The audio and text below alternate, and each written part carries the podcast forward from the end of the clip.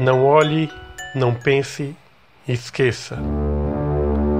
Existe algum lugar na sua casa onde você teme ver um fantasma ou qualquer outra coisa assustadora?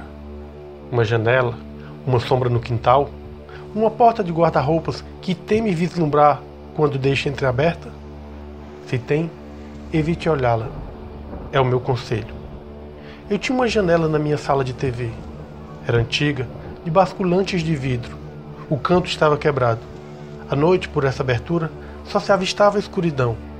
Eu olhava e temia ver algo ali. Um rosto pavoroso, uma mão, uma névoa inexplicável e fantasmagórica. Qualquer coisa que não fosse a escuridão.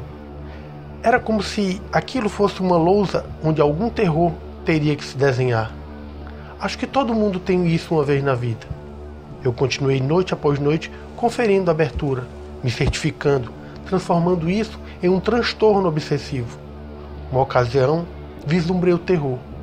Parte de uma face deformada, olhos arregalados, a boca vermelha, de dentes enormes. Fiquei petrificado. Senti-me desfalecer. Por noites não dormi.